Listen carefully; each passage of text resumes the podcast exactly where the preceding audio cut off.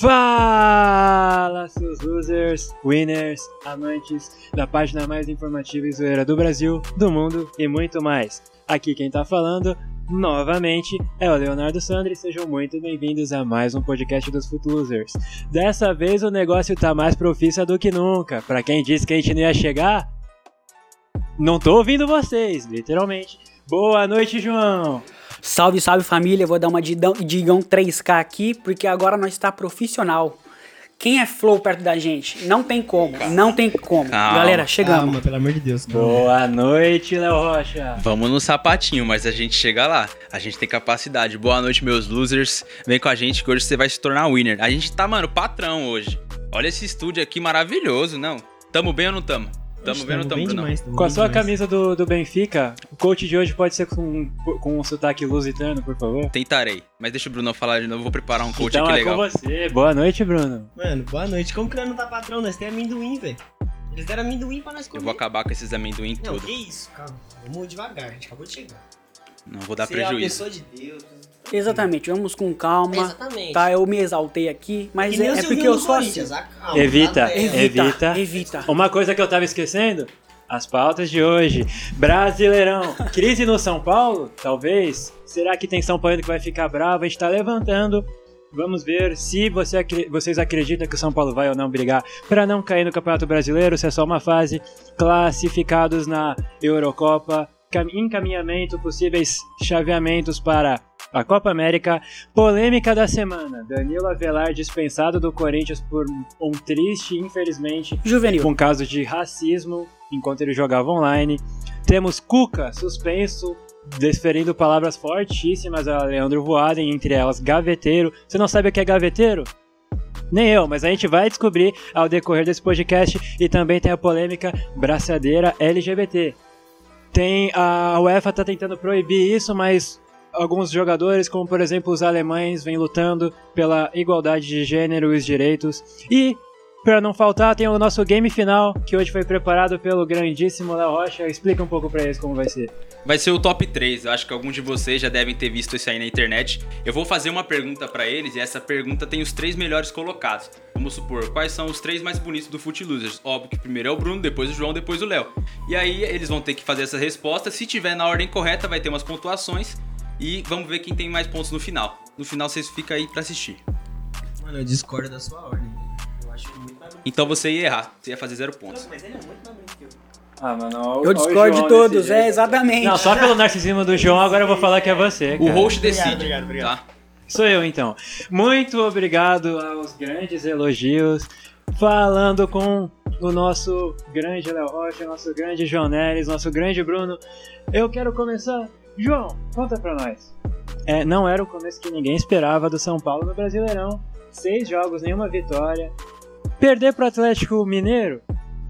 Fora de casa, tá até tudo bem. Perder um clássico pro Santos na Vila? Até tudo bem. Empatar com o Fluminense que vem bem? Tá bom. Perder pro Atlético Goianiense ca- jogando fora de casa, beleza. Mas empatar com a Chape e com o Cuiabá em casa é um começo de crise no São Paulo ou apenas uma má fase momentânea? São Paulo tá se inspirando no Vasco, no Cruzeiro, no Botafogo, porque tá achando que tá jogando Série B. Entende? Ah, mas não é assim. Empata com o Cuiabá. Não tirando o mérito do Cuiabá, porque é um time que cresceu, conseguiu vir pra, pra elite do, do futebol brasileiro. Ainda tá mas. Exatamente. É, é, o São Paulo, o elenco do São Paulo é superior. Só que a zaga do São Paulo deix- deixou a desejar. Já tem uns três jogos que tá assim. E eu não sei o que vai acontecer. Ou o Crespo dá, um- dá uma organizada naquela zaga.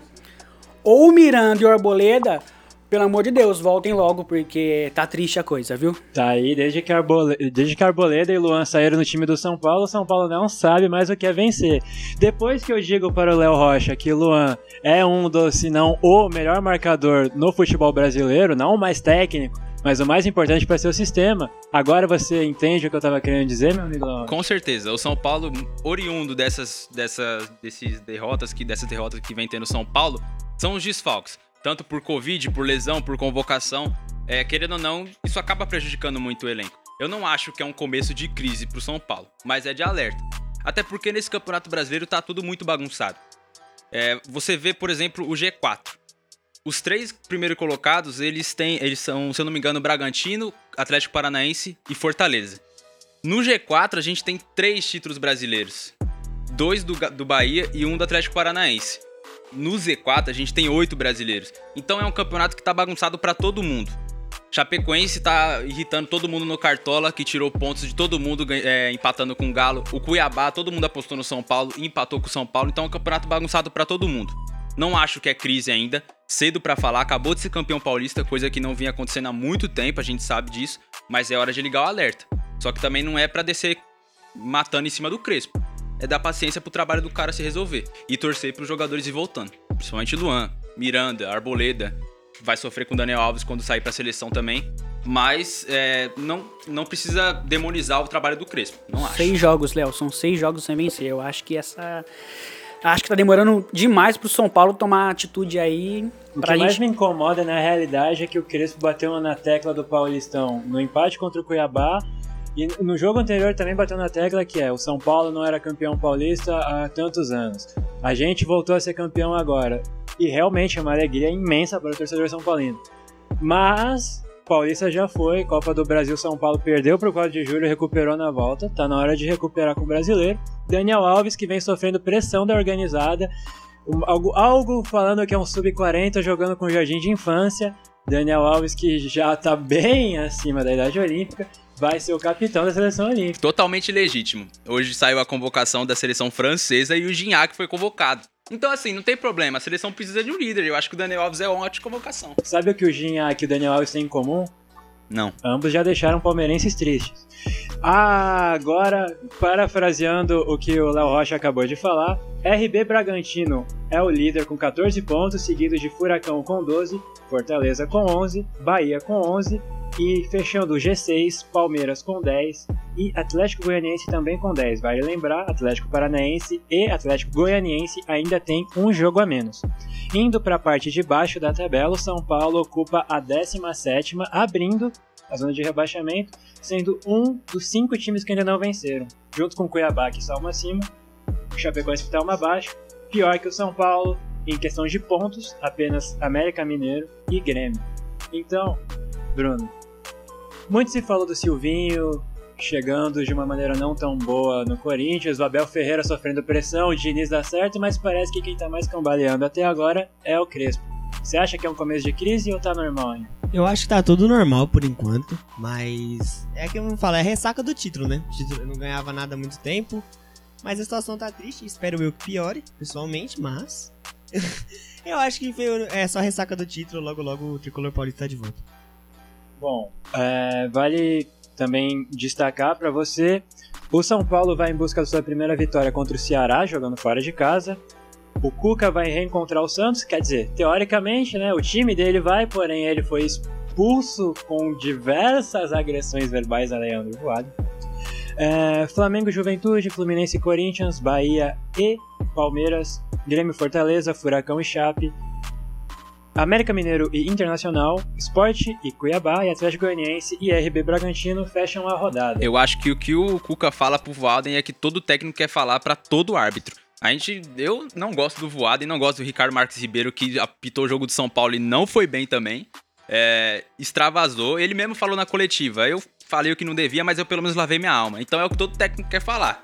Tá? Eu vi como uma DR de casamento, entendeu? Era um falando que falou, o outro falando que não falou. Cara, eu não consegui contar quantas vezes ele falou vagabundo. Vagabundo. Só saía isso da boca do- do Maravilhoso, Cuca. maravilhoso, Vagabundo. Se você, amigo, conseguiu contar, digite aqui nos comentários quantas vezes quem acertar ganha um prêmio do João. Você quer saber qual é o prêmio? O João te conta no fim do podcast. Manda um sua caixa postal que vai estar lá, hein? Acabou a campanha Live para João, agora é Responde aí, João. Você vai descobrir em breve no fim do podcast. Aí, eu, eu, ó, eu não vou comentar, mas eu chuto 32, só pra. Vai que não eu ganho, eu quero presente. 49. Que é o ano de anos de título sem, sem brasileiro do Galo. Qual foi o, a minutagem que o Santos tomou o gol do Breno Lopes? Meu amigo, você... 93. 93? No- não. 98. 98, isso na forma de 45 dá 53? 53 vezes então, é o número que persegue Cuca ao ser empurrado pelo Marcos Rocha. tá aí, ó. Você me dá azar na vida. Ainda bem que vou largar para não precisar conviver com pessoas como você. Tenho nojo. Você é um gaveteiro. O que é um gaveteiro, meu João? Você que é Eu não faço ideia. É essas gírias de tiozão que o cara mandou na hora lá. O que e- é um gaveteiro, meu amigo Rocha? Não vou saber dizer para tu, parceiro. É, queria já linkar com o Abel Ferreira, se me permitir. Não permito. Ok. O que é um gaveteiro, meu amigo Eu Bruno? não faço a mínima ideia do que é um gaveteiro. Pesquisa aí pra nós. Léo. Eu acho que gaveteiro deve ser alguma conotação de guardar o jogo, não deixar o jogo acontecer. Vamos ver aqui, pesquisando no nosso bom Google. Patrocina nós, Google. Fabricante de gavetas, suporte para gavetas ou uma pessoa gaveteira, aquela que segura, que dá aquela segurada a mais. Ah, tá. porque se Se fosse, O pai segura. se fosse entende, fabricante entendeu? de O pai gaveta. Bravo, Ah, mano, bravo. o que ele pensou? E, ou seja, quando o Cuca se referiu a Leandro Voalen como gaveteiro, que não sei vocês, mas eu nunca tinha ouvido essa ofensa na minha vida inteira. Então, é basicamente ele tava falando que é o que amarra e que fica puxando aquela capivara, fica tentando compensar não deixa o jogo todos rolar. os erros. Enfim, continuando. Você acha que já, já ofendeu? Sabe você e seu amiguinho, quando você tava naquela briga de escola, que ele falava, minha mãe não, a sua. E você queria responder assim? Então, se eu cruzar com você na rua, te dou uns tapas na cara. Vagabundo. Vagabundo.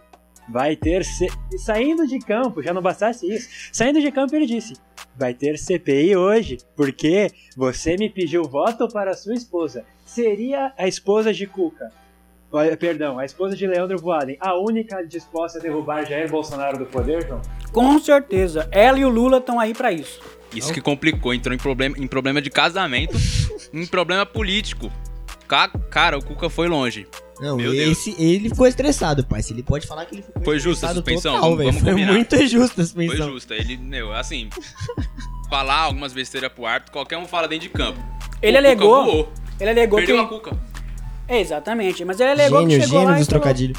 que falou tranquilamente. Na hora que ele viu o cartão, que ele falou que se exaltou. Foi isso mesmo. Pra mim não foi isso aí, não. Não tem como É, ele, você. ele solta que a partir do momento da expulsão, que ele disse que foi, em- em- é, a- na opinião dele, expulso de forma errônea. Só que o que é estranho é porque quando o jogo acabou, ele foi já direto xingando o Voaden e o Voaden apresenta o cartão. Então a impressão que dá é que no mínimo ele já estava reclamando sobre algum lance que eu confesso que eu não sei. O Voaden é um árbitro já muito experiente, que já teve alguns erros. Porém, eu confesso que eu não vi algum erro tão que justifique essa ira toda do Cuca. Tiveram alguns erros, por exemplo, faltas invertidas, como infelizmente toda arbitragem brasileira tem. O Cuca, que, como meus amigos já disseram, soltou um pedido de desculpa, disse que estava exaltado, que essas palavras que ele utilizou não se desfere para nenhum outro ser humano, que ele mesmo não concorda com nenhuma palavra na qual ele disse, porém, na forma que, que ele falou, acho que o Voaden ficou sem dormir à noite. Eu, se eu fosse o eu pediria pro Cuca pagar uma terapia pro Voaden. Mas, falando de um assunto talvez mais engraçado, não pra Voaden, mas pra gente, agora a gente vai ter que falar de um assunto triste. Porque Danilo Avelar. Você lembrava que o Danilo Avelar ainda tava no Corinthians já? Pra mim, ele tava na DM do Corinthians. Aí chegaram e falaram, ele não tá mais jogando lá. Eu mal sabia onde, tava, o- onde era o rumo desse cara. O Corinthians estava gravando, inclusive, um- uma série, uma minissérie contando a superação de Avelar. Porque ele quase teve que se aposentar quando ele sofreu a lesão, já faz muito tempo. Me corrija se eu estiver errado, faz quase dois anos. Setembro, talvez, que ele sofreu a lesão. Faz muito tempo, velho. Muito, muito tempo. Ele tá, e, e o momento que o Danilo Avelar, sempre que chegou no Corinthians, já foi muito criticado, muito. Porém, ele fez um gol num derby, começou a ser sempre aquele zagueiro que errava atrás, porém compensava na frente, foi ganhando a simpatia. Thiago Nunes, se eu não me engano, colocou, mudou de lateral para zagueiro, ele foi caindo nas graças do torcedor, se lesionou. E depois dessa lesão, ele jogando Counter-Strike, correto, meus amigos? Ele jogando Counter-Strike. Tem ele- uma de Wendell Lira, né? Seguiu o Ele- mesmo, mesmo rumo. Ele, bom. Ele alega que foi um, um gringo, um, um argentino, se eu não me engano, o zoou por ser brasileiro. E ele, em vez de zoar o cara por ser argentino, devolvendo a mesma moeda, ele partiu pra ofensa de etnia. E ele, bom. Acho que não cabe a nós repetir exatamente o que ele disse, mas ele acabou citando. Foram ofensas pesadas. Foi uma ofensa comparando com. xingando além de da etnia, ainda xingou sua mãe. Então, é muito pesado. É, eu quero saber a opinião de vocês. O Corinthians, que na mesma semana já havia punido o Jô por usar uma chuteira verde, que segundo consta o site da, da fornecedora, não é verde. Porém, acho que a partir do momento que o João falou turquesa, pegou. Ele não sabe o que é um azul turquesa. O que é um azul turquesa? Apresente pra nós. Muito bom. É, então, meu amigo Bruno, você acha justo? Pode falar também brevemente sobre a do Jô e se você acha que o Corinthians conseguiu dar um exemplo pra que isso não aconteça. Mano, mais. sobre a parada do Avelar, todo mundo que joga CS, joga qualquer jogo online, sabe que brasileiro e argentino, mano, não, não dá certo. É sempre um xingando o outro, sempre um querendo provocar o outro. Não cabe a ofensa racista que ele fez, eu acho que em qualquer situação não caberia. O Corinthians pra mim fez certo em rescindir o contrato, porque o clube expressa. Então, tipo, foi certo o Corinthians chegar e falar, não, não cabe mais se jogar aqui e tudo mais. Mano, sobre o jogo, ele já não vem jogando bem, aí teve aquele negócio da mulher dele, aí ele me vem com uma chuteira turquesa. E, mano, não tinha necessidade, ele podia ter evitado. É algo que eu acho que ele podia ter evitado sabendo da, da rivalidade. Ainda mais o tem. Silvinho É, falando tantas vezes pra evitar. Exatamente. Um ponto. É, Exatamente, agora. só um ponto. O Sheik deu uma declaração que jogou a final da Libertadores com uma chuteira branca e verde. O que vocês, corintianos, têm a dizer sobre Pra isso? mim aquilo era amarelo, Amarelo. limão. Amarelo. Amarelo, Ele, Amarelo. o próprio jogador alegou. Ah, achei Amarelo. que. É, ele ganhou Amarelo. a Libertadores pro Corinthians Mas ele assim, que ele exatamente. é, ninguém ia barrar o Sheik da multa, Ganhando sendo tudo que bem. ele fez o título do, É. da. Ele fez os Libertadores. dois gols no jogo de É, volta. eu acho que se o Jô mete dois gols também lá contra o Bahia, ninguém ia falar nada. Eu, ó, a gente tem que respeitar a tradição do clube. Se o, o Corinthians sempre falou, não usamos verde. Vocês vão lembrar quando teve o acidente da Chapecoense, que até hoje a gente lamenta. Muitos times do Brasil, se não quase todos da Série A, fizeram alguma homenagem no uniforme pra Chapecoense. Colocaram um verde em algum, no número, nas listras é, da patrocinadora. E o Corinthians se negou. E eles declararam: não tem como a gente colocar verde por causa do nosso rival. Então, até no momento mais crítico, o Corinthians recusou o verde. É uma tradição lá: verde só o gramado. Eu acho que multar o jogo é zoado. Você levar isso a público traz diminui é, a grandeza do clube. Pô, você vai multar o jogador por isso? Precisa chegar? Parece que, que Uma fica chato. advertência, É, talvez, eu acho que, que o Corinthians ele, ele tem sido muito bom nessa questão de transparência com o torcedor. Ele tem dado muito respaldo ao torcedor e muita resposta. Mas isso eu não achei legal. Porque o Jô ele tem uma história muito grande com o Corinthians. Ele foi revelado pelo Corinthians. Corinthians deve muito ao, ao título brasileiro de 2017 para o Jô. E fazer isso eu não achei muito legal. Você, você tira a blindagem do jogador, você expõe muito ele. Multar eu não acho legal. E outra, pelo amor de Deus, é, a gente sabe que tinha detalhes verdes na chuteira.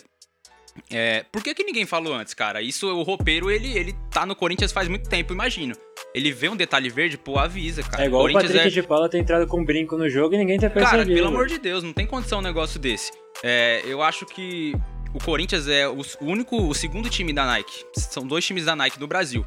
Deve ter uma chuteira reserva, não é possível. Vacilo do Corinthians em não, não revisar antes do jogo e mutar o jogo. E sobre a questão do Danilo Avelar, é o que o Bruno falou.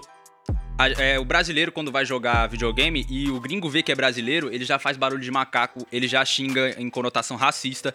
E eu acho que você devolver na mesma moeda Só piora a só situação. piora, você não pode fazer desse jeito. É errado, cara. E assim, o Corinthians ele sempre mostrou desde a democracia corintiana esse respeito a toda, todas as causas.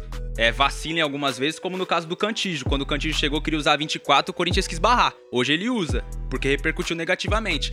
Mas o Corinthians fez certo. Tinha que, que afastar o Avelar, ele já se redimiu, era o que tinha que ser feito, sabe que errou, e o Corinthians também acertou na decisão. Concordo, o Corinthians acertou demais a decisão, como eu falei. Mas o detalhe do jogo, eu falo assim, é um jogador que ele, ele tem história do Corinthians, ele é cria do terrão. Veio, mano, conquistou diversos títulos lá, jogou várias vezes.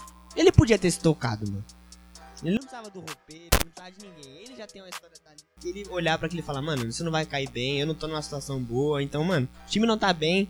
Então qualquer. Ele sabia que qualquer coisa ia. Eles iam procurar como válvula de escape. Então, Corinthians e o Jô, o Jô não se ajuda- ajudaram. é, exatamente, os dois não se ajudam. O Jô que, que diz que conhece a história do Corinthians, que Exatamente. jamais des- de- é, desrespeitaria a instituição e até pegando o gancho, aliás, verde o gramado, o Corinthians até tentou ajuda com a FIFA, Tentou. programado ser preto e entrou com uma ação na FIFA quando foi jogar o Mundial, pra quem não sabe, a tarja que fica mais ou menos nessa altura da camisa é verde.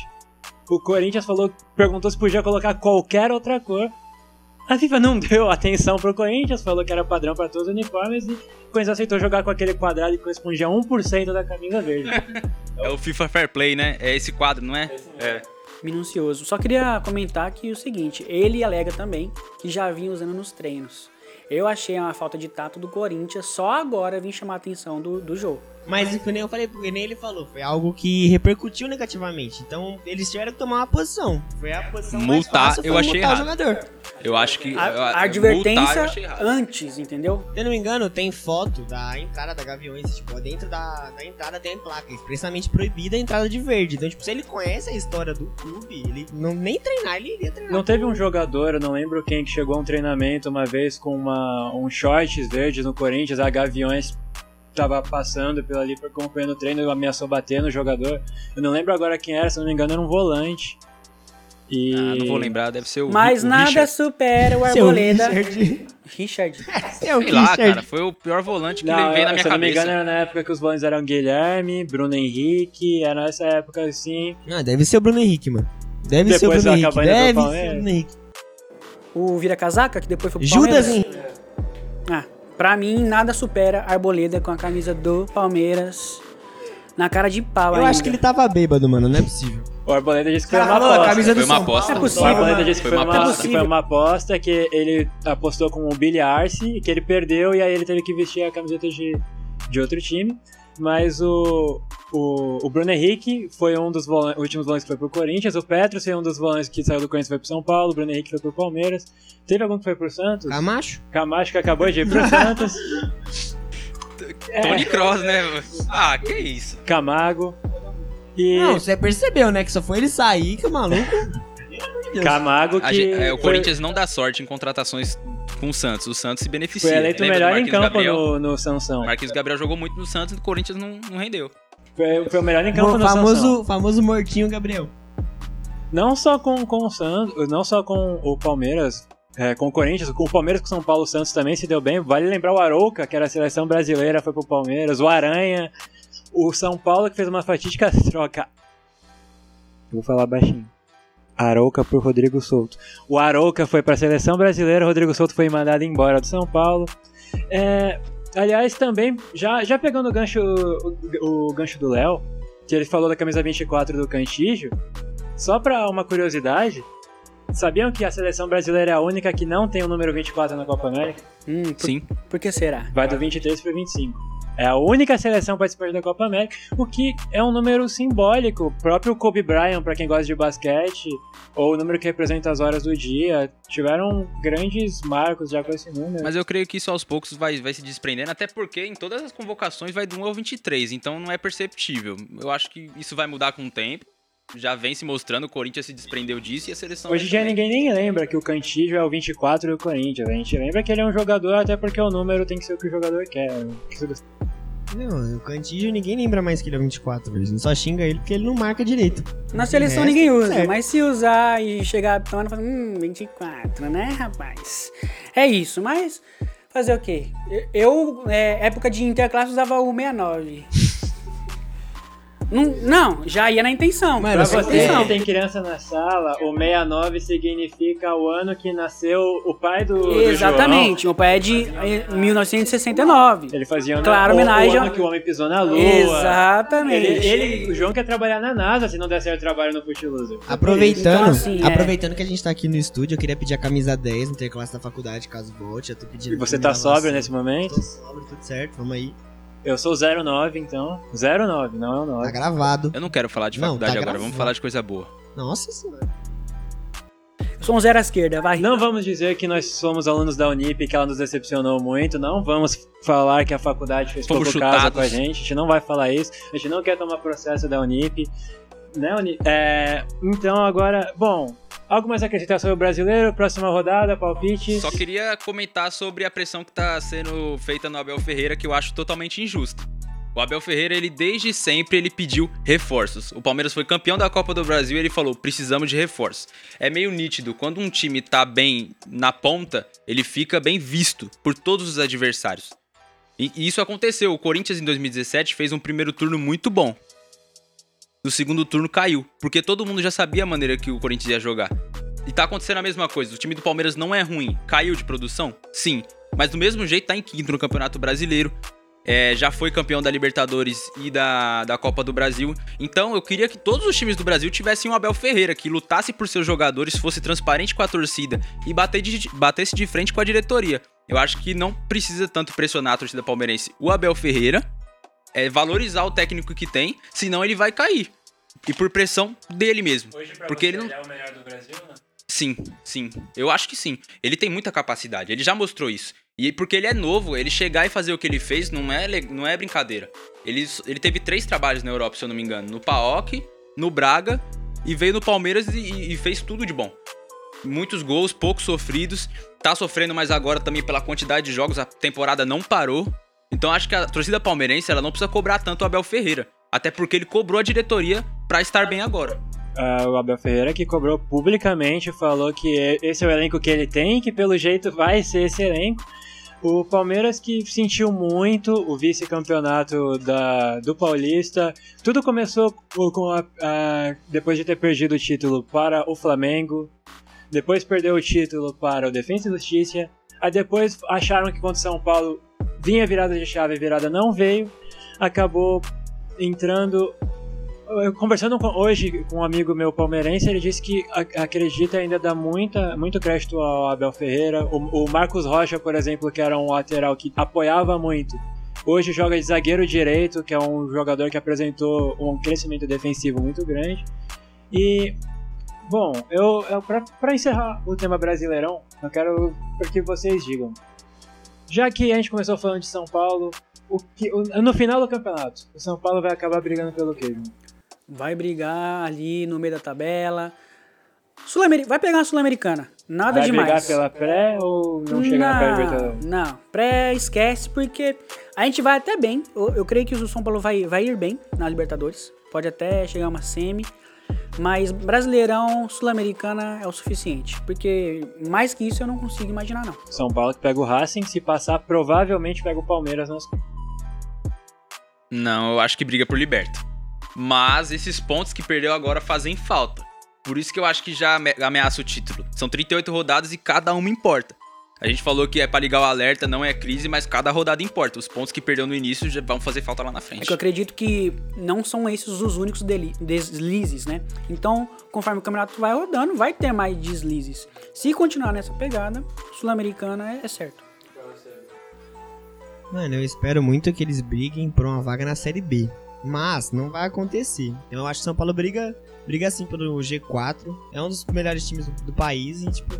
É questão de tempo, que nem eu falei, a ressaca do título e logo logo o São Paulo tá de. Acredito eu que vai depender muito de quando Daniel Alves, Benítez, Luan, Miranda, Arboleda estiverem de volta. Mas eu, sinceramente, acho que São Paulo briga por um G8, o que, na minha opinião, vai acabar virando uma pré-Libertadores. São Paulo, se conseguir manter nisso, pega um G8 e vai pra pré-Libertadores na temporada que vem. Falando dos times brasileiros, a gente pode falar agora da seleção brasileira. Que jogo foi aquele contra a Colômbia? Meu amigo. No último lance, o Casemiro, o Casemiro fez um gol que. Lembrando até agora que a gente encerrou o brasileiro, o jogo Bragantino e Flamengo, que o juiz teve que dar um acréscimo maior pra tentar favorecer o Flamengo, porque é o Bragantino que tava enxugando o jogo, e o Bragantino fez o gol. O, Bra- o juiz do Brasil e Colômbia foi tentar dar compensada pra Colômbia por causa de um gol polêmico. O Brasil fez o gol no último lance. Segue 100%, provavelmente pega Chile ou Uruguai na próxima fase. O Brasil mereceu vencer. O que você tem a dizer sobre o desempenho do Brasil e das demais seleções na Copa América? Bruno. Mano, eu falei semana passada. A minha opinião não muda. É favorita demais pra ganhar o título. Tá esbanjando o futebol, tá sobrando na Copa América. Foi um jogo apertado? Foi um jogo apertado, mas as- como todo mundo concorda que a seleção entrou como franca favorita contra a Colômbia. E contra qualquer seleção que pegar agora, vai entrar como franca favorita. Então, pra mim, no, sendo no nosso país, é obrigação da seleção ganhar esse título. Ainda mais com o Neymar em campo, então, pra mim, quem vier, mano, é pra passar por cima. Concordo em partes. Não vai ser sem- é, favorito porque é o melhor elenco. A gente tá bem além da- das outras seleções da América do Sul. Mas foi bom esse jogo contra a Colômbia. Pra gente entender que nem todo time que é soberano é imbatível. o exemplo do Bayern de Munique na temporada passada. Foi muito bem na temporada 19 e 20 e caiu um pouco na temporada 20 e 21.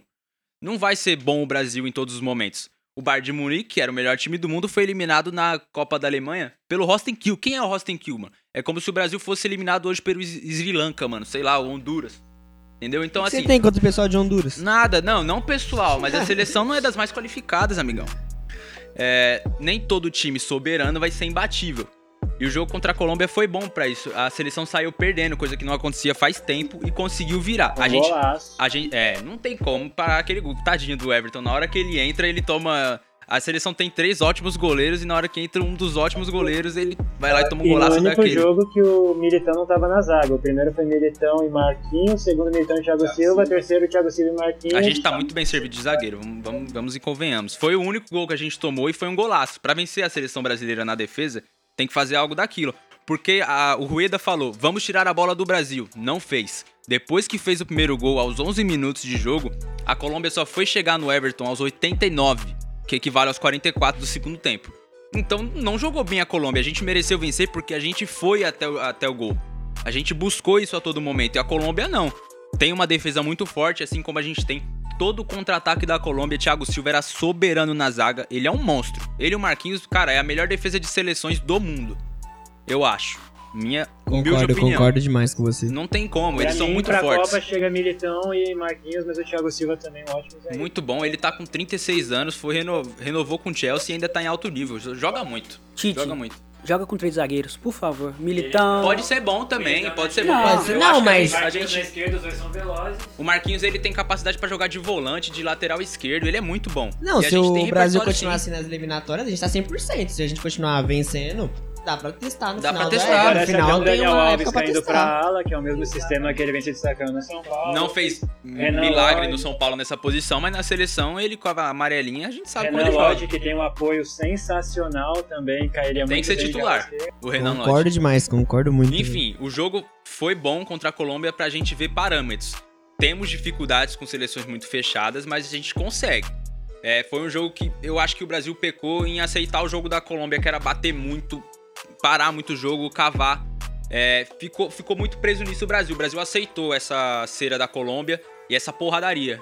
E isso faz mal. Acho que o jogador brasileiro perde com os sul-americanos nesse quesito, entendeu? É, eu acho que o Brasil tem que ir pra arte, mano. O Neymar, por exemplo, que a gente falou muito nos outros podcasts. Tem que cair e levantar, mano. Sei que dói, os caras batem muito e bate firme. Teve uma hora que o, acho que o Barros ficou parado, o Neymar tava vindo, acho que uns 30 por hora, o Neymar quase sai da- do campo e ele tava no meio. Porque foi, ele apanha muito, mas assim, ele tem que usar essa raiva que ele tem no jogo. Ele esqueceu de jogar contra a Colômbia. Neymar fez seu pior jogo na Copa América até agora. Então, o Brasil tem que aproveitar esses pontos e foi um ótimo jogo contra a Colômbia pra gente ter alguns parâmetros quando tivermos adversários mais fechados e difíceis que nem a Colômbia. Eu que tava acompanhando o- a transmissão pelo SBT e o, ah, os comentaristas e o próprio narrador acabou criticando a alteração que o Tite fez porque o Brasil precisando buscar a vitória, ele tirou o Alexandro e colocou o Renan Lodge. Por fim, quem deu assistência pro primeiro gol foi o próprio Renan Lodge e o Firmino que saiu do banco foi quem fez o gol. Então, mesmo não sendo substituições brilhantes, eu concordo que se você vê que o time precisa ganhar, você troca um lateral por outro, ou um centroavante por outro, você não vê. Não mudou o sistema de jogar. Mas o Tite realmente parece conhecer aquela, aquela seleção como uma família, realmente. O Tite é um paizão e vem trazendo bons frutos. Você tá confiante, João? Confiante a gente nunca sempre tá, porque brasileiro é assim. A gente, eu sou o PC da- do grupo, eu sou o pessimista, viu? Então se acostume aí. Eu vejo o seguinte, o Brasil é disparado é o melhor, porque tem mais futebol comparado a todas as outras seleções sul-americanas. O Uruguai vem bem, mas é inevitável que o, que o Brasil é superior em todos os aspectos. Foi um jogo de defesa, ataque contra defesa. O Brasil só atacou, como o Léo disse, o Colômbia veio atacar só no finalzinho do jogo. Toda uma polêmica e o cara tá comendo aqui, comeu uns 10 ovinhos aqui de uma em 3 segundos. Cara, obrigado, eu amo amendoim. Vocês acertaram em cheio. Te amo, eu te amo. A RVG Pô, me representa. atrapalhou, velho, porque assim, o próximo vocês não coloquem comida aqui porque de verdade. Exatamente. Mas a pontuação que eu tava colocando é isso. O Brasil acaba sendo superior em todos os aspectos por ter mais time. O Flamengo no Rio de Janeiro, o Brasil na América. Exatamente. Exatamente. Mas eu acho que precisa mostrar um pouco mais de futebol, porque a gente vai pegar Bélgica, Alemanha, França em Copa do Mundo.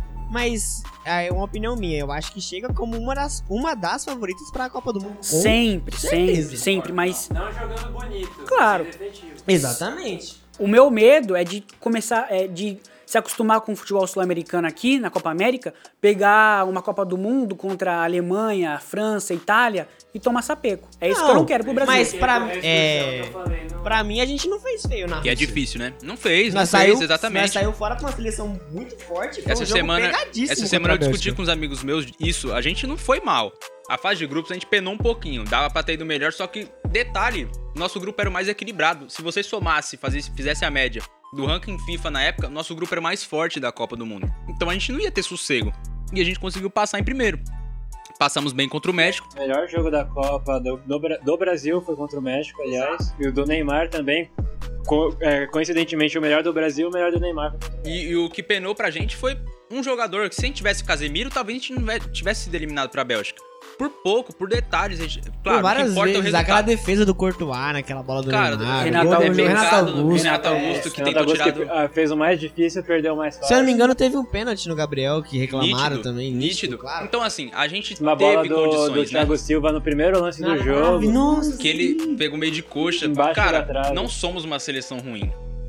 A gente vai pegar pedreira às vezes. A Bélgica, a França, às vezes uma, sei lá, a gente pegar uma Holanda, Holanda é forte também, vai, uma Suíça. Se a gente pega na Copa, vai pegar dificuldade. É uma seleção que vai complicar pra França, por exemplo, na- nas eliminatórias da nas oitavas de final da Eurocopa. Nem toda seleção vai ser fácil pra gente, a gente vai passar o carro, mas eu acho que dá pra bater de frente com todo mundo. O que pode ser bom pro Brasil é que mesmo passando com a melhor campanha e retocada até o momento, vai pegar ou o Chile ou o Uruguai. Que são duas grandíssimas seleções. Seleções é, que podem disputar a Copa do Mundo. E se pegar o Uruguai já é a final antecipada. Porque quando É, você. pra eu mim, concordo. pra mim. Quando você pensa. Eu ah, prefiro a Argentina. Não, tô dizendo assim, de nível futebolístico. Ah, sim, Porque sim, quando sim. você pensa que ó, o Brasil tá com a melhor campanha, ele vai pegar uma das seleções menos tradicionais, que não, não tem tanta tradição na Copa América, como a Venezuela, uma Bolívia, sem tirar os méritos dessas equipes, mas que não costumam chegar na reta final. Mas não, vai bater de frente, vai pegar uma seleção de ponta. E, pra pegar um momento curioso pra, antes da gente encerrar o tema da, da Copa América, todos conhecemos, alguns amamos, alguns odiamos. Miguel Borja.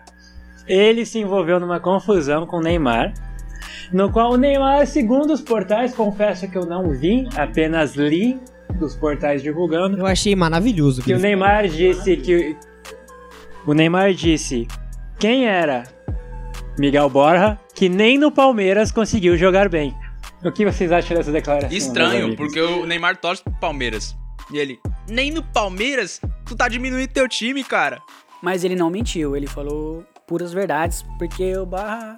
o Borja que é muito melhor que o Daverson, por Mas foi exemplo. uma decepção pelo, pelo- pela grana que veio pro Palmeiras. Nossa, eu acho- eu lembro do, do cara lá da, da Globo falando: acabou a brincadeira agora. O Borja chegou. Palmeiras vai ganhar tudo. Eu Foi- falei, foi muito nossa, legal. lascou, velho. Toda vez que o Borja decepcionava, vinha o lance do Cereto, né? Mas eu acho que o Borja ele ficou muito é, refém de um elenco que também não, não agradou todo mundo. Eu não foi lembro- só o Borja o problema. Eu lembro que, inclusive, o São Paulo havia acabado de anunciar o Lucas Prato. E aí todo mundo falou, melhor contratação, melhor centroavante. O Palmeiras revidou já trazendo o Borja. E aí todo mundo, todo mundo especulava, o Borja é melhor que o Prato. Acabou que o Prato não brilhou no São Paulo, mas o Borja, que não brilhou no Palmeiras, ainda é o, o artilheiro de muitas das Libertadores. Que disputou pelo Palmeiras, se não me engano, todas que ele jogou, ele foi o artilheiro. Mano, teve um gol que ele perdeu. Não lembro que contra time que foi, que ele tá embaixo da linha. Que a bola vai entrar e ele tira a bola do. que dá indo pro gol, mano. Esse lance é maravilhoso, velho. Mas agora, ainda falando de competições continentais, indo pra Europa. É, o melhor jogo da rodada foi França e Portugal.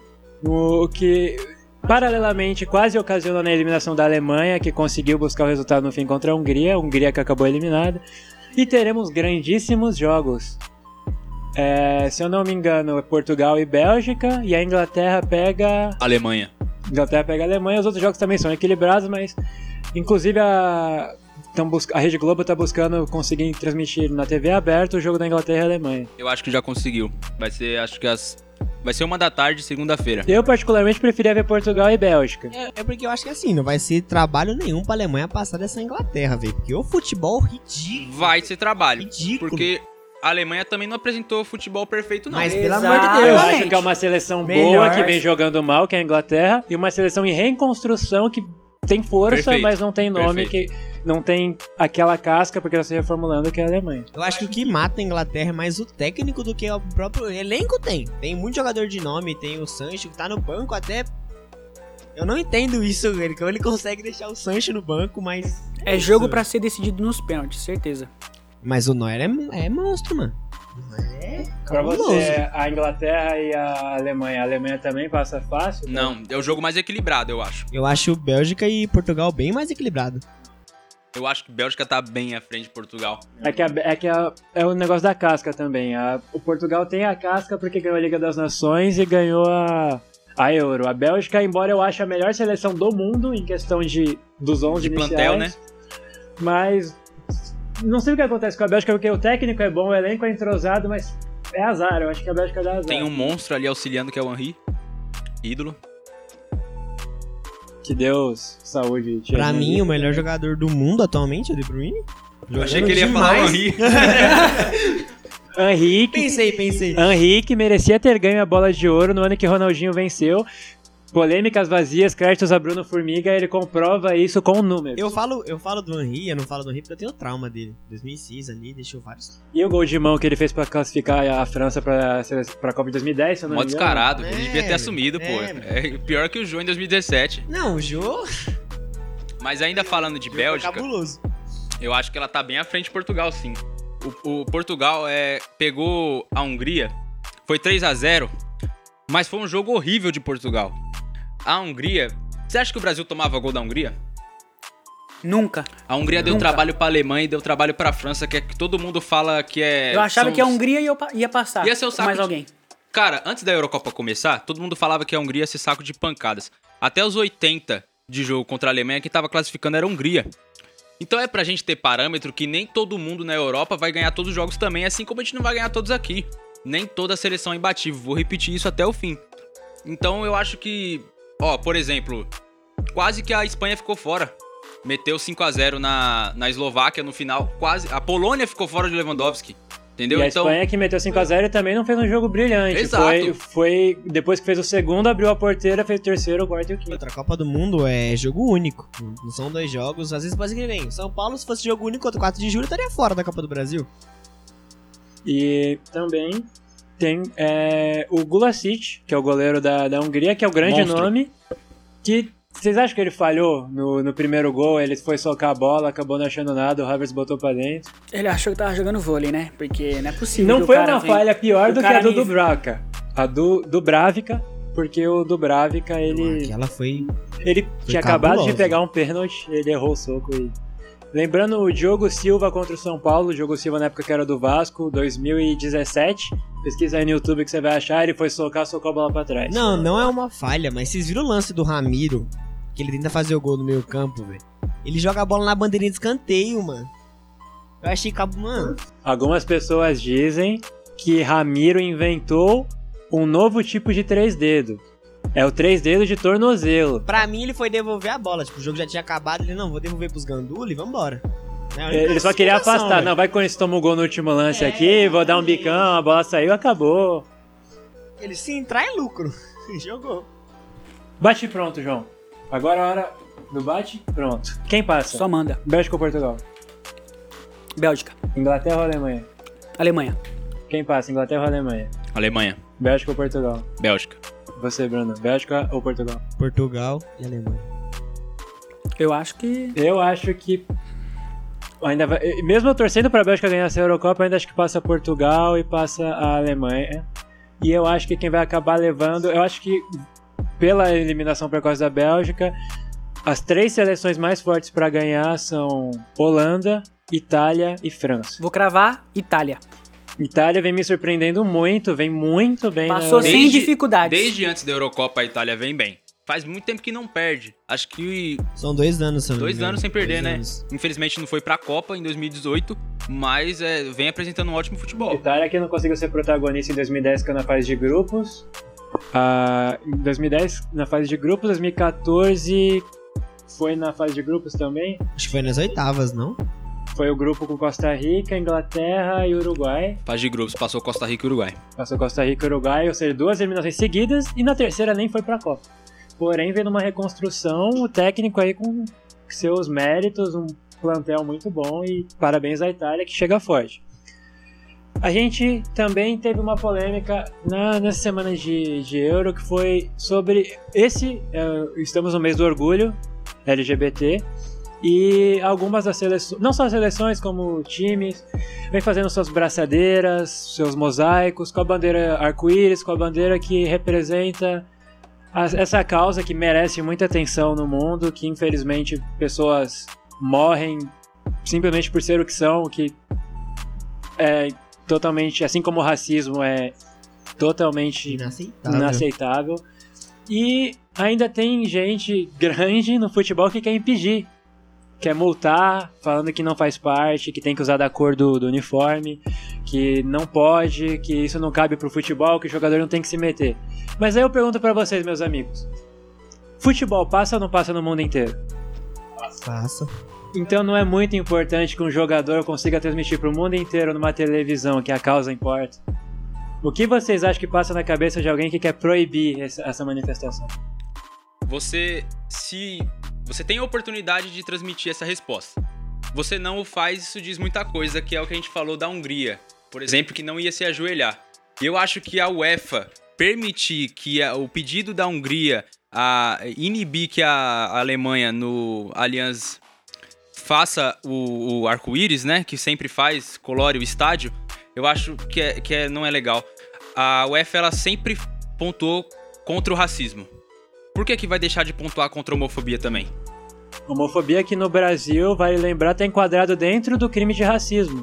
Porque eles consideraram um crime tão urgente para punição que se fosse começar uma votação do zero, ia demorar muito. Então eles simplesmente eles incluíram a homofobia dentro do racismo.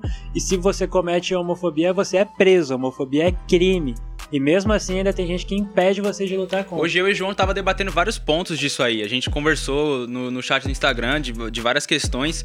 E eu acho que é o que você falou, o, o- é o maior esporte do mundo. Tem muita visão pra passar muita, muito conteúdo, muita consciência. A UEFA é uma instituição enorme, uma entidade enorme. Eu acho que ela não precisa proibir é, atos que você vai conscientizar a população.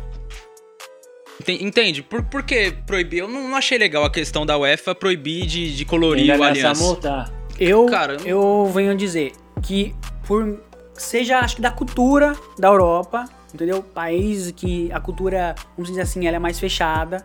Oriente Médio, eles praticamente não aceitam, né? torcida O- do Irã na Copa do Mundo pro- era proibido que as mulheres frequentassem o Rússia. China, esse pessoal aí ele é meio Mas, mas isso é legal?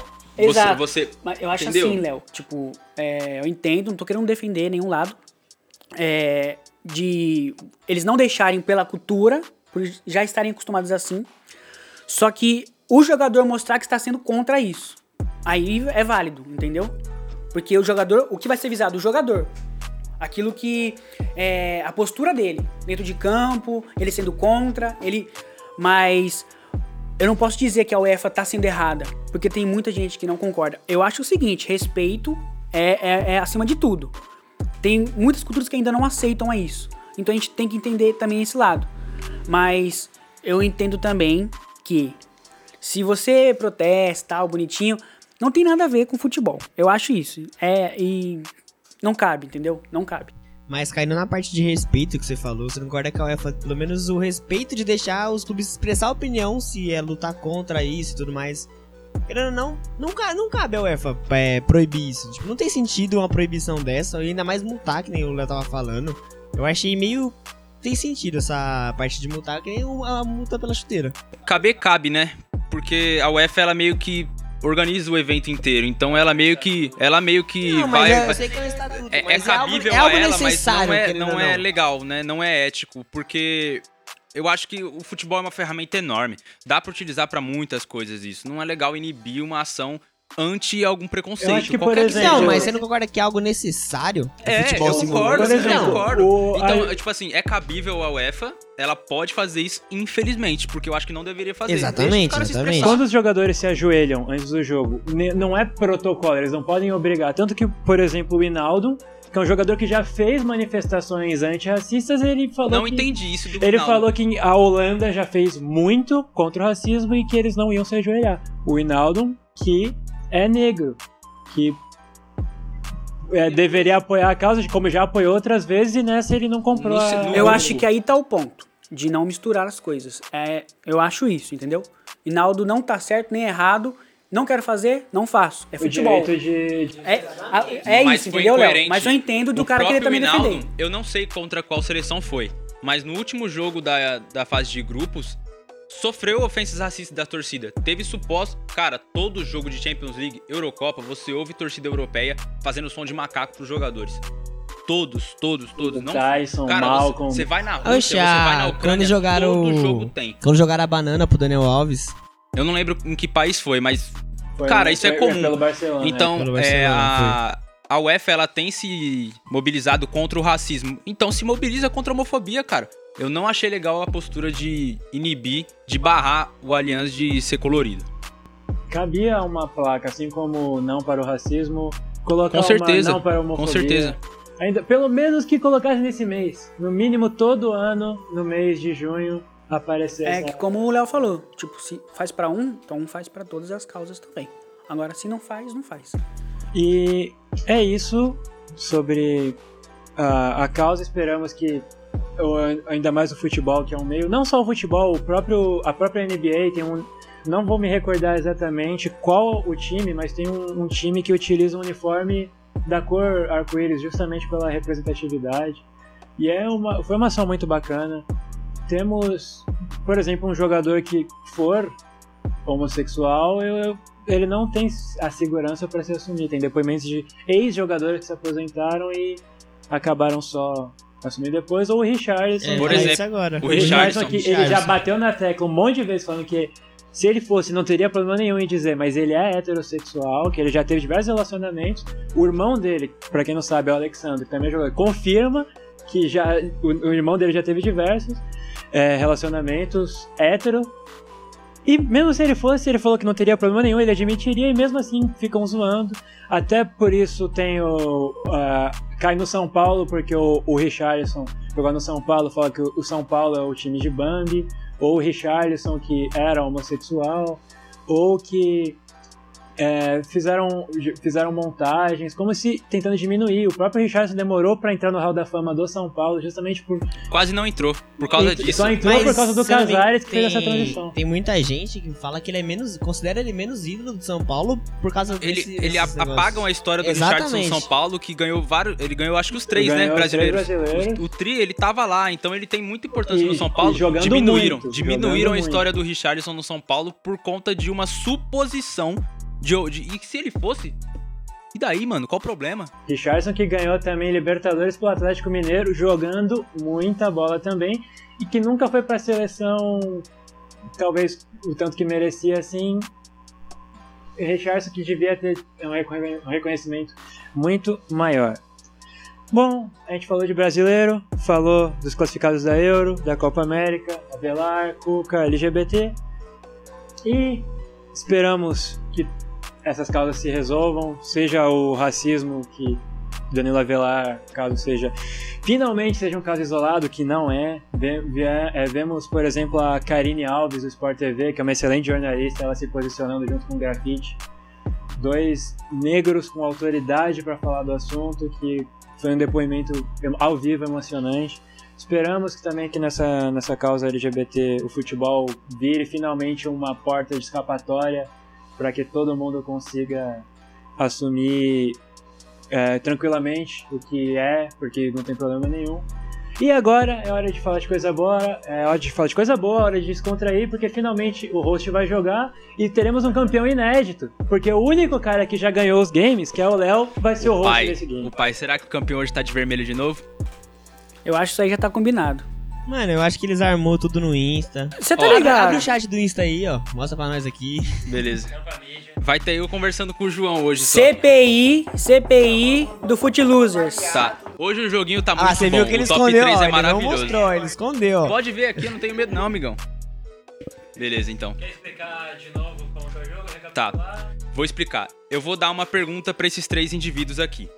E vai ter três respostas em ordem classificatória. Vamos supor outra pergunta de, de exemplo. Os três maiores campeões brasileiros. Temos o. Segundo a CBF. Primeiro é o Palmeiras, segundo é o Santos, terceiro é o Corinthians. Se eles acertarem as respostas na ordem correta, cada uma delas, eles ganham 20 pontos. É o máximo. É um bonusão. Se eles acertarem, por exemplo, só o Palmeiras e errar as outras duas, eles acertaram o Palmeiras na primeira colocação. Então eles levam 5 pontos, porque eles acertaram uma resposta correta e na ordem correta. Se eles colocaram o Palmeiras, por exemplo, em terceiro, como o maior campeão brasileiro, eles só levam 3 pontos. Porque o Palmeiras é o maior em primeiro, mas ele tá em terceiro na, na, na lista deles. Então eles levam 3 pontos. E aí, se eles acertarem tudo, 5 mais 5 mais 5 é 15, só que aí leva um bônus e aí leva 20 pontos. A gente joga sempre entre nós, é um jogo muito legal, eu tenho certeza que vocês vão se divertir. Vocês podem ir jogando com a gente também aqui e ver se vocês conseguem melhor que esses patos aqui. Mas Quem aí, eu preparou te, o jogo aí eu te eu. pergunto, como que nós vai fazer pra ninguém copiar falando do outro? Aí eu vou trouxe papeizinhos aqui e falam a resposta de vocês, por favor. Nossa, minha É, letra é horrível. Eu trouxe a. Não, mas aí vocês podem falar também em vez de só escrever. Vocês, pra, pra não ter cópia, porque às vezes o Léo pode falar, o João se influenciar pela resposta dele. Eu trouxe papeizinhos aqui, eles vão escrever as respostas. E quando eu falar pra eles mostrarem, eles mostram e a gente vê no final quem tem mais pontos. Eu vou contabilizando aqui. Vocês vão entender e vai ser muito legal. Pode jogar com a gente também. Seis perguntas. Confia, torcida. Hoje o pai traz a taça. Eu aposto no Léo, vamos, vamos zicar aí, família. A zica vem em primeiro lugar. Cada um vai ter uma aposta. Bruno vai ser o campeão hoje. Então temos três títulos do Léo. Eu e o Bruno zerado. Mano, nós é tipo o PSG, né? Só faz uma graça e sai fora, mano. PSG e Manchester City. É, nós faz uma graça e sai fora. Eu sou o Arsenal então, porque nunca disputa nada. Ai, Eu amo o. Arsenal, tá, gente? Foi uma brincadeira de um torcedor. Ah, eu também. É, Cara a gente faz sério. faculdade junto, Cara vocês não sério. sabem ainda, mas eu e o Léo, a gente começou a se falar na faculdade por conta da camisa do Arsenal dele. E o eu- e o Villani, é, e o Villani. também. Eu comentei do Villani, e aí ele, o Villani, aí eu olhei pra, pra ele, ele tava com a camisa do Arsenal, eu falei, caraca, você torce pro Arsenal, você é idiota também? Gustavo Villani, se você estiver assistindo, nossas é, grandes considerações aqui, porque você nos uniu. Muito obrigado. Também gostaria de mandar um grande abraço ao nosso amigo Pedro Nascimento, que se estiver ouvindo esse podcast, recebe o abraço, jornalista da Gazeta. E o Eduardo Afonso, setorista São Paulo, que falou obrigado pra mim no Twitter, desde então sou muito grato a ele. E também ao Paulo Andrade, narrador, que falou obrigado e mandou um joia. Queremos Eduardo vocês Afonso, da aqui, próxima hein? você pode mandar um joia também. Fiz até um sticker, depois eu, mostro eu mando pra vocês o sticker do Eduardo Afonso me dizendo obrigado. Fiquei emocionado. A gente a gente imprime o, o, twi- o tweet e, e coloca Quem sabe um dia a gente não tem esses grandes nomes aqui. Você vê a qualidade do Já foi notado. que- A gente consegue chegar lá sim. Isso vai crescer, tá? A gente vai crescer, não fica zoando agora não. Tá? Beleza, então, vocês entenderam o jogo, eu tenho as perguntas aqui. Eles vão ter que me dar três respostas e a gente vê a pontuação dos indivíduos conforme forem respondendo. Beleza, estão preparados para a primeira pergunta? Preparei seis, tá? Então vamos à primeira pergunta. As três equipes mais mal colocadas no ranking geral da Eurocopa 2020, na fase de grupos. Beleza, vou dar um tempo para vocês pensarem.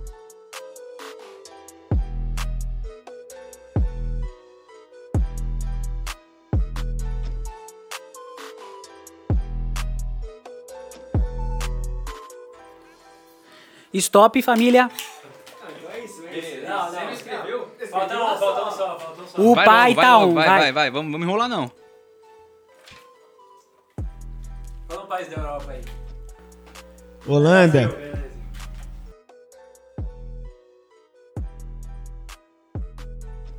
Ó, Cara, tá, Dá tempo é, aí. É fácil. Cinco segundinhos. Vai, vai, vai, vamos. Cinco Sem segundinhos. enrolação. Se errar, errou. Quatro, Tem ainda cinco perguntas. 3, 2, 1. Já era. Mano, eu ze- eu zerei nessa com vontade. Por favor, João, suas respostas, que você foi o mais responsável. Aí, família. Escócia, Estônia e Áustria. Isso em primeiro, segundo e terceiro, certo? Exatamente, nessa ordem. Escócia, Estônia e Áustria. Tá? A Estônia não está na Eurocopa, beleza? Mas vamos continuando. Eu coloquei aqui três, eu sei que uma delas não tá na Eurocopa, mas eu coloquei porque tinha que preencher. Coloquei Eslováquia, que eu acho que é aquele que se confundiu. Geórgia, que aqui não tá.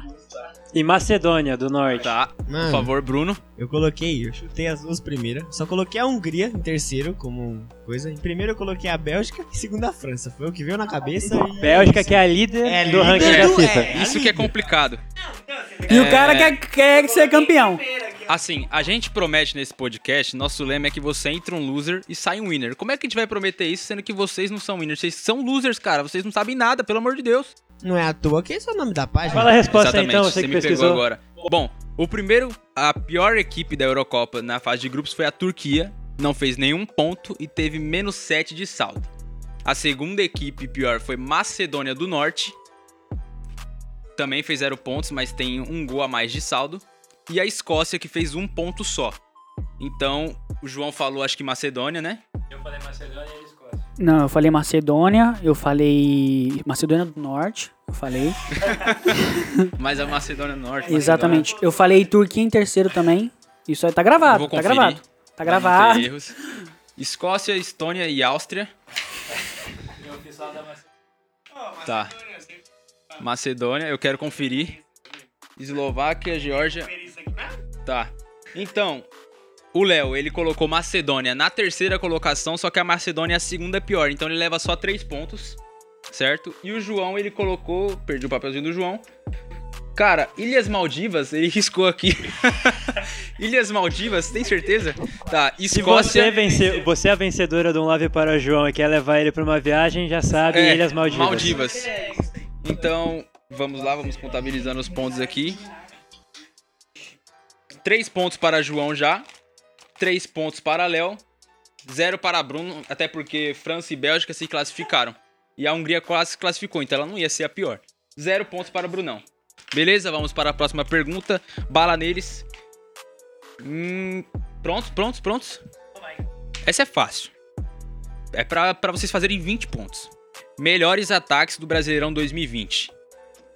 Rápido, hein? 30 segundos. 20. É, 2020.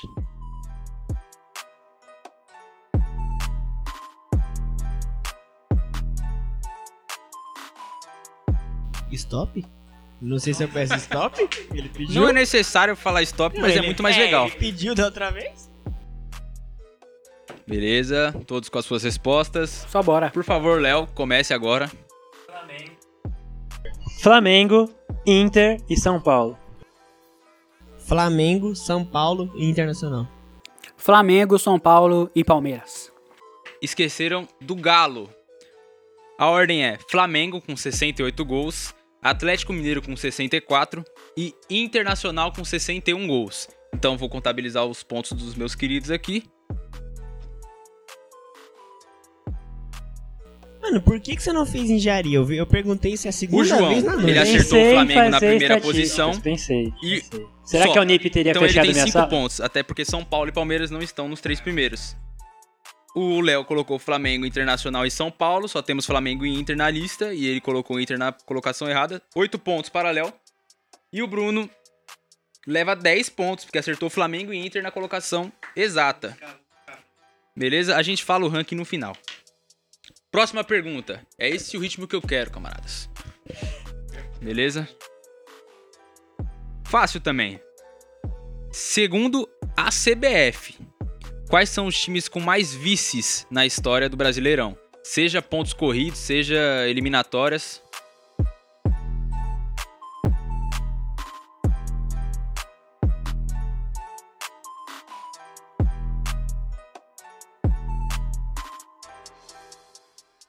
Stop. Vamos lá, 10 segundos. O pai é preparado, ó. Aqui não tem erro, não. Aqui tem. Prontinho, Eu vou prontinho. falar as respostas primeiro e aí depois eu computo já falando Ele não quer as- começar com o Bruno quer falar. Mas vamos conversar depois com o Bruno na avaliação. O primeiro mais vice de todos é o Santos. Santos foi vice oito vezes. O Internacional é o segundo com sete. Na contagem histórica tem oito. porque teve o Brasileirão de 1987, mas pela CBF o campeão é o Parabéns. Ganhou É, ponto? E em ter... não, em terceiro temos o São Paulo com seis vices-campeonatos. Por favor, vamos à contagem. Ele falou que ia começar com o Bruno. Eu vou contar, começar com o Bruno. Tá. Bruno fez cinco pontos, acredito na palavra do meu amigo. Não, pode pra conferir. Bruno fez cinco, três pontos, Olha. porque porque o Santos é o primeiro, ele colocou em segundo. E nosso amigo Léo fez três pontos também, porque Não, perdão, oito pontos. São Paulo está na posição correta. Ele falou São Vasco. Santos e São Paulo. São Paulo sabia. Ele colocou o Santos na, coloca- na colocação errada. E nosso amigo João, ele fez Eu só Três coloquei pontos. os vices. Eu só coloquei os vices. Atlético Mineiro em primeiro, Vasco e Santos. Tem mais vice que Atlético? Tem mais vice que Atlético? Não tem. Tem o Santos. Por isso que ele tá em primeiro, meus amigos. Ó, que surpresa. Calma, mas quem é o vice em ser vice? O. Atlético. Não. Então o Inter não empata com o Santos? Exa ele tem um ponto, ele tem um ponto. Não tem, não. Ele tem não um vou dar ótimo um ponto, ponto. pra ele, não. Só porque ele é meu o- xará e ele torce pro Oito pontos. Responde Vamos essa, lá, responde novamente. essa daí, CBF. Então, o João tem três pontos nessa rodada, Léo tem oito e o Bruno também tem três. Vamos à quarta pergunta, estamos chegando no final do nosso game. Essa pergunta vocês vão ter que refrescar a memória também, não é tão recente. Tirando os times que foram às semifinais, então vocês já eliminam quatro. Quais foram as seleções mais bem colocadas na classificação geral da Copa 2018? Refresquem a memória aí. Essa é easy, hein? Isso. Quando acaba a Copa, você coloca em primeiro o campeão, segundo vice, como sempre acontece. E aí depois os eliminados com os critérios de desempate. Tirando as equipes que foram às semifinais, qual são os mais bem colocados no ranking geral? Stop. Aqui não tá pra brincadeira, entendeu? Chega com tudo. Já errou? Stop também. Pediu pra parar, parou. Exatamente. Vamos às respostas. Primeiro é o Uruguai, que na verdade é quinto, foi eliminado para a própria França, que foi a campeã. O segundo é o Brasil, que foi eliminado para a Bélgica, que parou nas semis. Inclusive, choramos até hoje. E a terceira, acho que ninguém colocou, é a Suécia, que foi eliminada para a própria Inglaterra, que fez uma campanha surpreendente na Copa do Mundo. Vamos às respostas. Já estou vendo que vocês estão incrédulos, porque acho que vocês foram ridículos. É, vamos lá. Nosso querido João colocou Espanha, que foi eliminada nas oitavas, Dinamarca, que foi eliminada nas oitavas, e só acertou o Brasil, mas na posição errada, leva três pontos. Nosso querido amigo, confundindo as letras, Léo, disse Brasil, Alemanha, que foi eliminado na fase de grupos, e Portugal, que foi eliminado nas oitavas para o Uruguai. Então, nosso querido amigo Léo também leva só três pontos. O desempenho dos nossos queridos está pífio. O nosso querido amigo Bruno disse Brasil, Portugal e Argentina. A Argentina foi eliminada nas oitavas de final para a campeã França. O melhor jogo da Copa, inclusive, 4 a 3 Você vê que a gente Que rendeu um processo, eu juro que o seu. Como assim? Justo, verdade. É, então, três pontos para cada um, que acertaram apenas uma e na posição errada. Penúltima pergunta do nosso top 3. Diz aí pra gente, comenta quanto que você fez nesse final aí, porque eu tenho certeza que vocês foram melhores que eles três aqui. Talvez até somando a pontuação final. Estão prontos? Os três maiores campeões. Prestem atenção na pergunta. Os três maiores campeões de ligas nacionais na América do Sul. Entenderam? Vou dar um exemplo. Os três maiores campeões da Europa é o Rangers, da Escócia, o, um time da Irlanda do Norte e um time do Liechtenstein. Esse é o top 3 de lá. Qual é o top 3 da América do Sul? Por país. Times. Por país. Já deu exemplo. Na Europa é um time da Escócia, um time da Irlanda do Norte e um time da, de Liechtenstein. Por país na América do Sul, entendeu? Os três maiores campeões de ligas nacionais no nosso país. Entendeu? Tipo, achar que era um time da Hungria em vez de eu colocar o nome do time. Não, você não coloca o país, você coloca o time, entendeu? Eu só tô dando um exemplo porque eu não lembro o nome dos times. Não, bichão. É pra você colocar o nome do time. Vamos supor que os três maiores campeões de ligas da Europa sejam o Bayern, o Manchester United e o Real Madrid. Nessa ordem, entendeu? São os maiores campeões de suas ligas na Europa. É isso para vocês entenderem, é um time por país, certo? Então, beleza.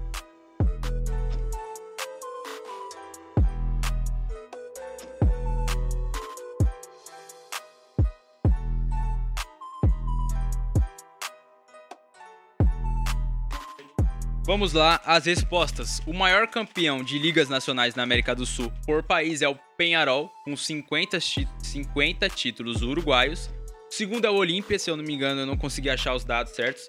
É o Olímpia com 45 e o terceiro é o River Plate com 36. Boca Juniors está perto, tem 34. Então vamos às respostas.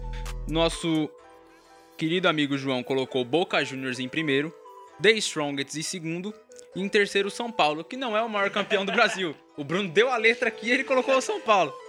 Então, Enfim, o Quem que ele João riscou, por gentileza? ele, ele riscou o América do México. Ô, eu vou falar pra você que eu também pensei na América do México. Mas eu falei, se pá, não é América do Sul, então eu nem vou colocar. Geografia a gente não se vê por aqui.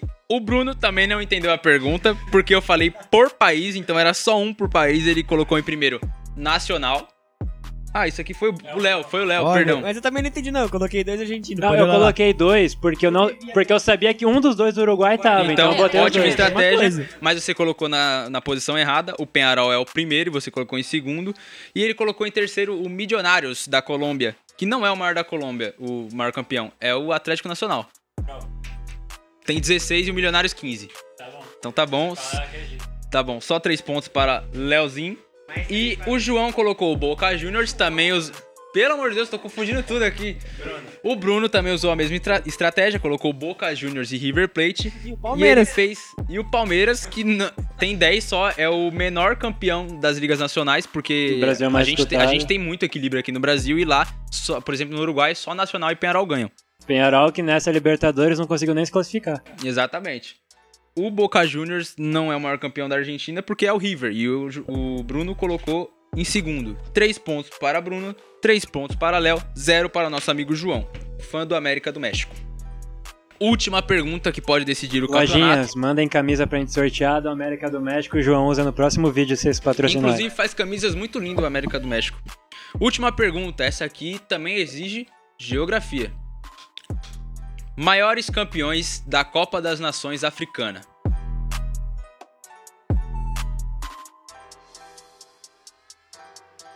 Stop. O pai é rápido, não tem essa. Aqui comigo é.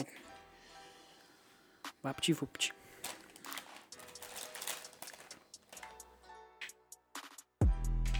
Brunão também já respondeu. Não vou confundir nossos amigos. E Léo também já respondeu.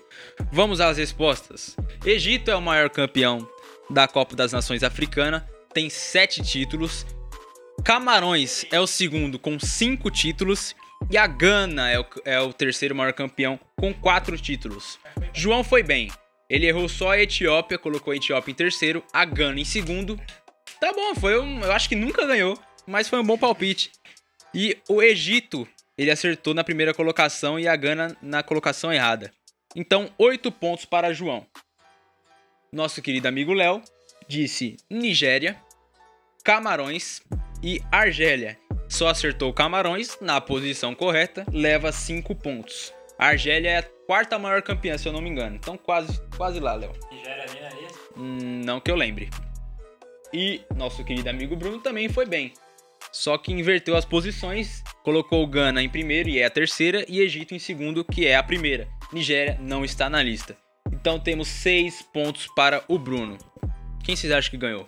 Vamos computar isso aí. Deem os seus palpites. Vou- eu vou querer análise do VAR, por favor.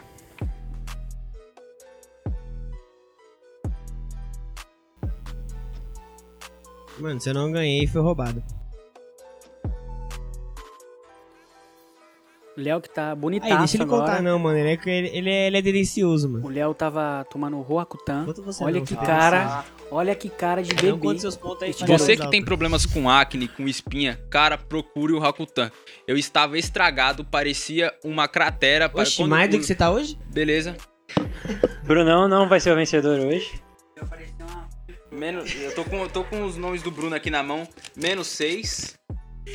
Menos 3. Tá, vamos lá, contar, senão eu me perco aqui.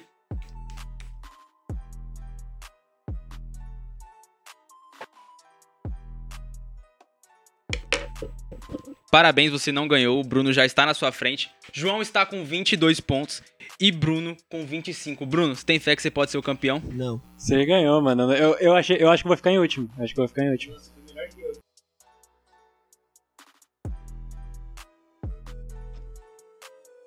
5 pontos para Leonardo.